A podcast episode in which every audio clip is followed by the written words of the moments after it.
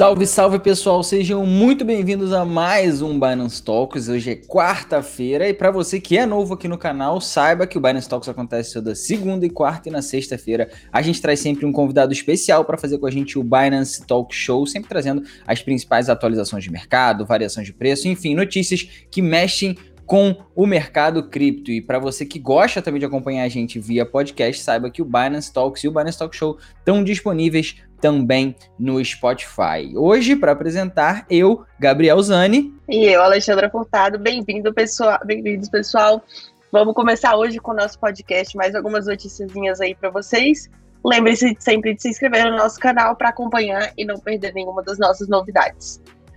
Então, vamos lá. Nossa primeira notícia aqui é sobre os Estados Unidos. Né? Legisladores do, dos Estados Unidos não querem que atletas olímpicos usem o yuan digital nos Jogos de 2022, alegando espionagem chinesa. Então a gente sabe aí, né, o pessoal que está acompanhando as notícias sabem do yuan digital, uma nova moeda digital lançada pelo governo chinês. E aí dentro disso a gente tem que três senadores dos Estados Unidos assinaram uma carta instando as, é, indicando que as autoridades olímpicas a proibirem os atletas americanos de usarem o yuan digital, não durante os Jogos Olímpicos de Tóquio agora, mas sim durante os Jogos de Inverno de Pequim em 2022. Em uma carta na segunda-feira, a presidente do Conselho do Comitê Olímpico e Paraolímpico dos Estados Unidos, três dos senadores republicanos solicitaram às autoridades que impedissem os atletas dos Estados Unidos de usarem ou aceitarem o yuan digital, sobre a alegação de que eles podem ser rastreados pelo Banco Popular da China, ou PBOC. Os três alegaram que o Partido Comunista Chinês poderia usar a moeda digital para vigiar os atletas visitantes em seu retorno aos Estados Unidos. E a China começou a testar o seu yuan digital em abril de 2020, distribuindo milhares de dólares em moeda digital do Banco Central, ou CDBDC, para residentes em diferentes cidades. O Banco Popular da China ele também disse que estava explorando a possibilidade de atletas e visitantes estrangeiros usarem o CBDC durante os Jogos Olímpicos de Inverno de Pequim em 2022, que seria o primeiro teste desse tipo de é, moeda por estrangeiros na, na China. E aí, Gabriel, o que, que você acha? Você usaria uma CBDC tranquilamente? O que, que você pensa a respeito disso? Olha, eu acho que as, a, a, gente já tem a, é, a, preferência por utilizar as criptomoedas, né? Nós aqui que investimos em cripto, enfim, acho que o pessoal que está assistindo a gente hoje também podia comentar aí no chat, enfim, se eles preferem usar, por exemplo, stablecoins ou se eles preferem é, utilizar moedas fiat e também entender um pouco como é que as stablecoins auxiliam você aí é, no seu dia a dia, enfim, que diferença elas fazem realmente no seu dia a dia, mas eu posso falar assim da minha experiência que uma, uma CBDC, né, uma Central Bank Digital Currency, uma moeda de banco central, é, tem alguns fatores um pouco é, contrários a algumas linhas de pensamento pessoais minhas em relação a exatamente essa é, assim, facilidade de ter a informação sobre absolutamente tudo que você faz, enfim, para onde vai o seu dinheiro, etc, etc, mas nada. Vamos também deixar claro aqui, muito diferente do que acontece já no Brasil com o Pix hoje, né? O Pix é um bom início de uma CBDC aqui no Brasil e por isso eu acho que mais cedo ou mais tarde não vai ter muito como a gente fugir disso. Daqui a alguns anos a gente vai acabar tendo que lidar com as CBDCs de uma maneira ou outra, pelo menos é dessa maneira que eu enxergo. Agora, é as criptomoedas não, não foram adotadas só pela gente, mas agora a gente já sabe que El Salvador, né, adotou o Bitcoin como uma moeda de curso legal, e tem muitos países que usam as criptomoedas também para escapar de, por exemplo, fenômenos inflacionários, da famosa inflação que a gente ouve bem, e na Venezuela, por exemplo, a gente tem um caso real disso. O volume de negociações de Bitcoin na Venezuela já se mantém alta há seis meses, mesmo nesse mercado de baixa, né? É incrível. A gente pode ver no gráfico aí que mostra um pouquinho dessa realidade lá. Para quem não está familiarizado, um dólar nos Estados Unidos, ou seja, um dólar americano, é igual a mais de 3 milhões e 600 mil bolívares da Venezuela. É um absurdo a quantidade de bolívares que você tem que ter para equiparar a um dólar. Essa cotação foi registrada no dia de hoje. A grande desvalorização da moeda venezuelana tem causado um efeito, para dizer o mínimo, peculiar, a dolarização informal do país, onde muitos cidadãos preferem fazer tudo em dólar em vez de fazer na moeda local, que não é nenhuma novidade, né? Ali a gente vê a moeda desvalorizando, a gente sabe que as pessoas vão querer defender o seu capital da maneira que puderem. Desde 2017, mais ou menos, a Venezuela vive um processo de, de hiperinflação que fez com que essa moeda perdesse todo o seu valor. E a alta quase incontrolável dos preços tem servido para um outro fenômeno, a adoção dessas moedas digitais por boa parte da população para tentar garantir uma estabilidade monetária por lá. Enfim, na última semana houve um volume de negociação de Bitcoin que ultrapassou 7 trilhões de bolívares, o que não é lá um número tão não, é absurdo assim quando a gente olha em dólares, são apenas 2 milhões de dólares na cotação de hoje. Esse tem sido um exemplo para os venezuelanos de que mesmo com a volatilidade do Bitcoin, a maior criptomoeda de, por valor de mercado ainda pode ser mais segura do que algumas moedas locais. E isso é uma coisa que realmente chama um pouco a atenção. Eu queria saber é, de você ali, quando você acha que as pessoas vão perceber que o Bitcoin resolve realmente vários problemas das moedas fiduciárias e que às vezes é melhor ter uma criptomoeda por mais volátil que seja, porque a moeda fiduciária pode ser mais volátil ainda, né? Exatamente. O caso da Venezuela é um caso bem interessante, quem tiver interesse de, de estudar porque é um tipo de aplicação do Bitcoin que funcionou e está funcionando, né? Então é, é, bem legal de ver. P2P é muito comum na Venezuela também. As pessoas elas vendem e trocam entre si, né? Entre uma pessoa e outra.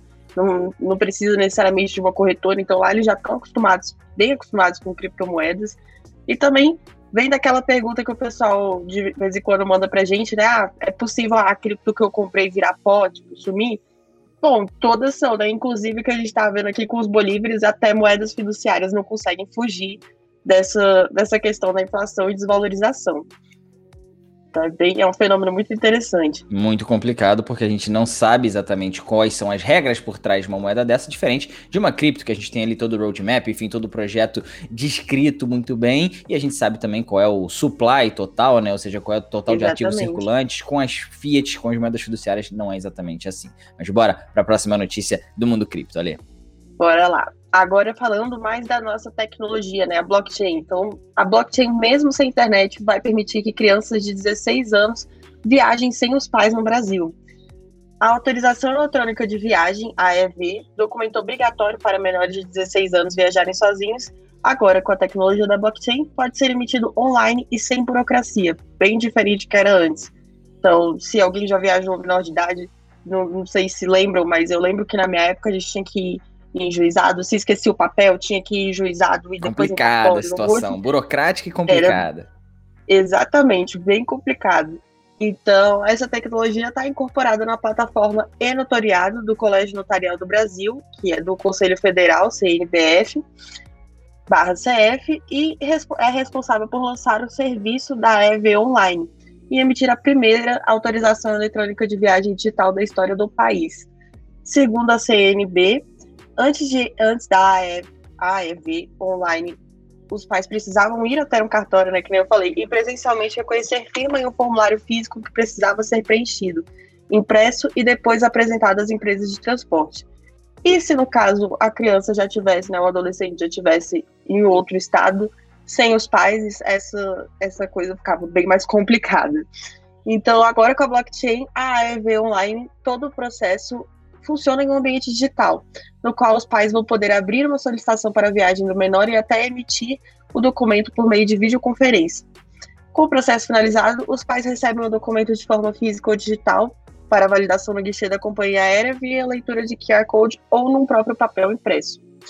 E aí, Gabriel, o que, que você acha? Quais outras tecnologias a, a gente pode ver mudar no futuro próximo com tanta coisa nova que a blockchain traz pra gente? Ah, muita coisa, né? Eu acho que dentre algumas delas, algumas que a gente comentou recentemente aqui já no canal também, por exemplo, você falou aí da leitura em QR Codes, enfim, e dessa, dessa questão da companhia aérea poder utilizar, por exemplo, as NFTs, né? A gente sabe que NFTs, por exemplo, são non-fungible tokens, ou seja, são tokens únicos, né? Não fungíveis, e a gente sabe que isso pode ser aplicado, por exemplo, exatamente para passagens aéreas, ingressos de eventos etc., porque você evita a falsificação, evita, enfim, todo um mercado secundário né, um, em cima disso, um mercado paralelo, na verdade, né? E aí você faz com que aquele ativo seja incorrompível, digamos assim. Você sabe exatamente qual é o original, não tem nenhuma dúvida. E, enfim, facilita muito a vida de quem trabalha com isso diretamente de todos os negócios envolvidos nessa cadeia também. E eu tenho certeza, Ale, que muitos negócios envolvidos, e a gente vai mostrar isso agora numa pesquisa que a Fidelity fez, querem sim investir em criptomoedas. Eles, assim, o futuro das criptomoedas, para você que está preocupado, aí eu vi gente perguntando: ah, qual é a perspectiva para o BTC? Quais expectativas? Quais expectativas para o BTC? O BTC vai subir? Qual é a expectativa? Enfim, a gente sabe que a gente está num momento de mercado de later lateralização agora, depois dessa corrigida que a gente já deu nos últimos meses. A gente não sabe para onde o preço vai daqui, se vai descer um pouquinho mais, se vai voltar a subir, mas o que a gente pode ter certeza é que para o longo prazo, pelo menos, as expectativas são muito boas. 70% dos investidores institucionais querem criptomoedas, é o que aponta uma pesquisa da Fidelity. Vamos ler um pouquinho aqui para entender. A pesquisa foi encomendada pela Fidelity, entre outras coisas, o levantamento descobriu que 52% dos participantes já investiram em moedas digitais. E só a título de comparação, um estudo deles no ano passado mostrou que esse número era apenas 36%. Então subimos de 36 para 52% do, dos institucionais que já possuem investimentos em criptomoedas. Muito interessante.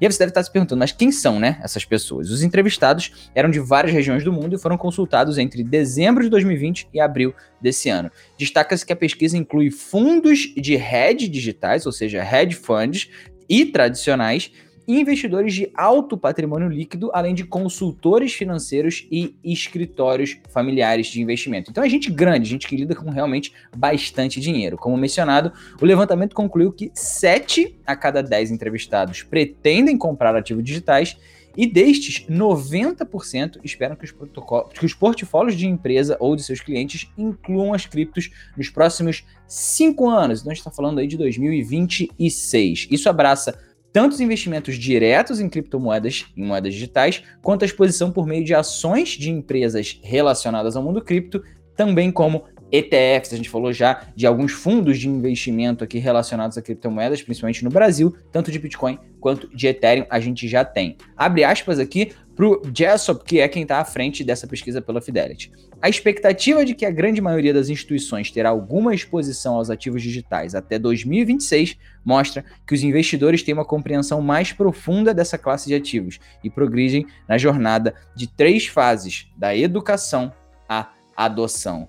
E aí, Ale, você acha que a gente vai ver uma adoção generalizada das criptos até 2026? Como é que vai funcionar isso daí? A gente vai ver os institucionais entrando de cabeça e realmente levando aí o Bitcoin àqueles preços lá do stock to flow, do modelo stock to flow, algo do tipo? Eu acho que sim, com certeza está caminhando para isso. Que nem você falou, a, as ETFs estão estão sendo criadas algumas, né, com é, junções de criptomoedas no meio do, dos ativos de investimento. Então, é, é um processo bem interessante que a gente já viu com outras coisas né, ao redor do mundo na história. Então, os, a, as criptomoedas, os criptoativos estão com certeza caminhando para esse, esse patamar aí de adoção em massa. Com certeza. Eu acho que a gente só tem que esperar um pouquinho agora, ter paciência, afinal, isso é uma das grandes Isso. virtudes aí dos bons investidores. E falando em investidor, o mercado hoje tá bonito, né, Ale? Vamos falar um pouquinho de preço? Tá bonito, nossa, vamos lá. Porque hoje eu tô animada para falar. Depois da última. Do último. Da segunda-feira que tava tudo caindo. Hoje a gente tá com tudo subindo, né? Aqui as três principais. Então, BTC subida de 7,7%, voltou para casa dos 30 mil dólares a Ether da Ethereum tá ainda um pouquinho abaixo do, da casa dos 2 mil dólares, mas tá lá, tá quase batendo lá. Batendo ali, tá batendo subiu. na porta. isso, mas subiu 10%, então isso já é muito bom. BNB também quase voltando à casa dos 300 dólares, com uma subida de 8,7%. Muito bom também. Muito bom. E aí, Gabriel, quais são nossos destaques aí de quedas e subidas desse, então, dessa semana? A gente costuma dia, falar né? que quando o mercado tá caindo, sempre tem alguma coisa subindo. Mas quando o mercado tá subindo, é difícil a gente ver alguma coisa caindo, né? Quando a gente vê um dia bom desse, realmente de variação positiva, de 7, 10 ou até mais pontos percentuais no Bitcoin, por exemplo, é difícil a gente encontrar algum ativo caindo. Mas hoje, as duas principais variações são da AXS, para quem ouviu aqui, né, e participou da nossa última semana de conteúdo, a gente falou bastante do X Infinity, o jogo, e o AXS é exatamente o token do X Infinity, é o token que é utilizado para você, enfim, farmar dentro do jogo e fazer algumas atividades lá dentro. Ele está sendo cotado hoje a 19 dólares e 57 centavos, com uma alta de quase 30%. E Por outro lado, o token que mais cai hoje tem uma queda quase que insignificante, é o PEX Gold, é um token que é pareado no valor da onça Troy, para quem não conhece aí a onça Troy, que é uma medida oficial, entre aspas, é como se fosse uma unidade de ouro, vamos dizer assim, está sendo cotado hoje a 1.808 dólares, com uma queda de 0,3, uma queda irrisória, mas esse é o valor da, da onça Troy e do PEX Gold no dia de hoje, Ale. Isso aí. O interessante do PEX Gold, a gente estava, acho que a gente falou disso na segunda-feira, não, não me lembro direito, mas é que é um ativo que a gente consegue investir no ouro e ele fica em reserva ali. Quando você compra um pedacinho, você tem o igual dele numa reserva física dentro da empresa lá da, que está coordenando a PEX Gold. É, isso é muito interessante, então, né? Porque pessoal, você sabe exatamente qual é a demanda que tem por aquele ativo, enfim, é um ativo tangível sim. também, é, então você consegue saber exatamente que o que você está comprando ali, apesar de ser uma criptomoeda, né? Um token, você tem também esse token, ele tá backed, né? No mundo real, digamos assim. Isso é sempre muito legal. Enfim, essas foram as variações de preço de hoje. Para você que está acompanhando a gente aqui pela primeira vez ou ainda não acompanha a gente pelo Spotify, não deixa também de acessar o link que está na descrição. O Binance Talks e o Binance Talk Show estão disponíveis lá toda segunda, quarta e sexta. Segunda e quarta sempre às 3h15 e a sexta sempre às 6 horas da tarde, 18 horas, no Happy Hour Crypto. A gente chega aqui para conversar um pouquinho com vocês. Então, Ale, Acho que é isso por hoje. Considerações finais aí, senão já mando um abraço pra galera e aguardo eles na sexta pra gente bater um papo muito legal por aqui. Por hoje é só, é, só uma novidade. A gente amanhã vai ter um webinar super legal de segurança. Se você não conseguir assistir ao vivo, não tem problema. É, vai ficar gravado aqui no nosso canal, então vocês vão poder assistir depois. Então acompanhe, a gente vai falar de alguns é, fatores essenciais e fundamentais para segurança e como que você pode fazer para se proteger no mundo cripto. Amanhã aqui comigo e com o nosso Binance Angel. Sensacional, isso é importantíssimo para você que é, principalmente para quem mexe com DeFi, enfim, tem que se proteger, se proteger muito bem, tomar cuidado aí com as máquinas que você usa, sem onde você guarda suas Sim. coisas, enfim, a Lê vai falar disso tudo amanhã aqui com ele. Pessoal, um abraço para vocês e aguardando vocês aqui amanhã, então na quinta-feira pro webinar sobre segurança e na sexta com o Binance Talk Show. Até lá, tchau, tchau, pessoal. É, tchau, tchau, pessoal.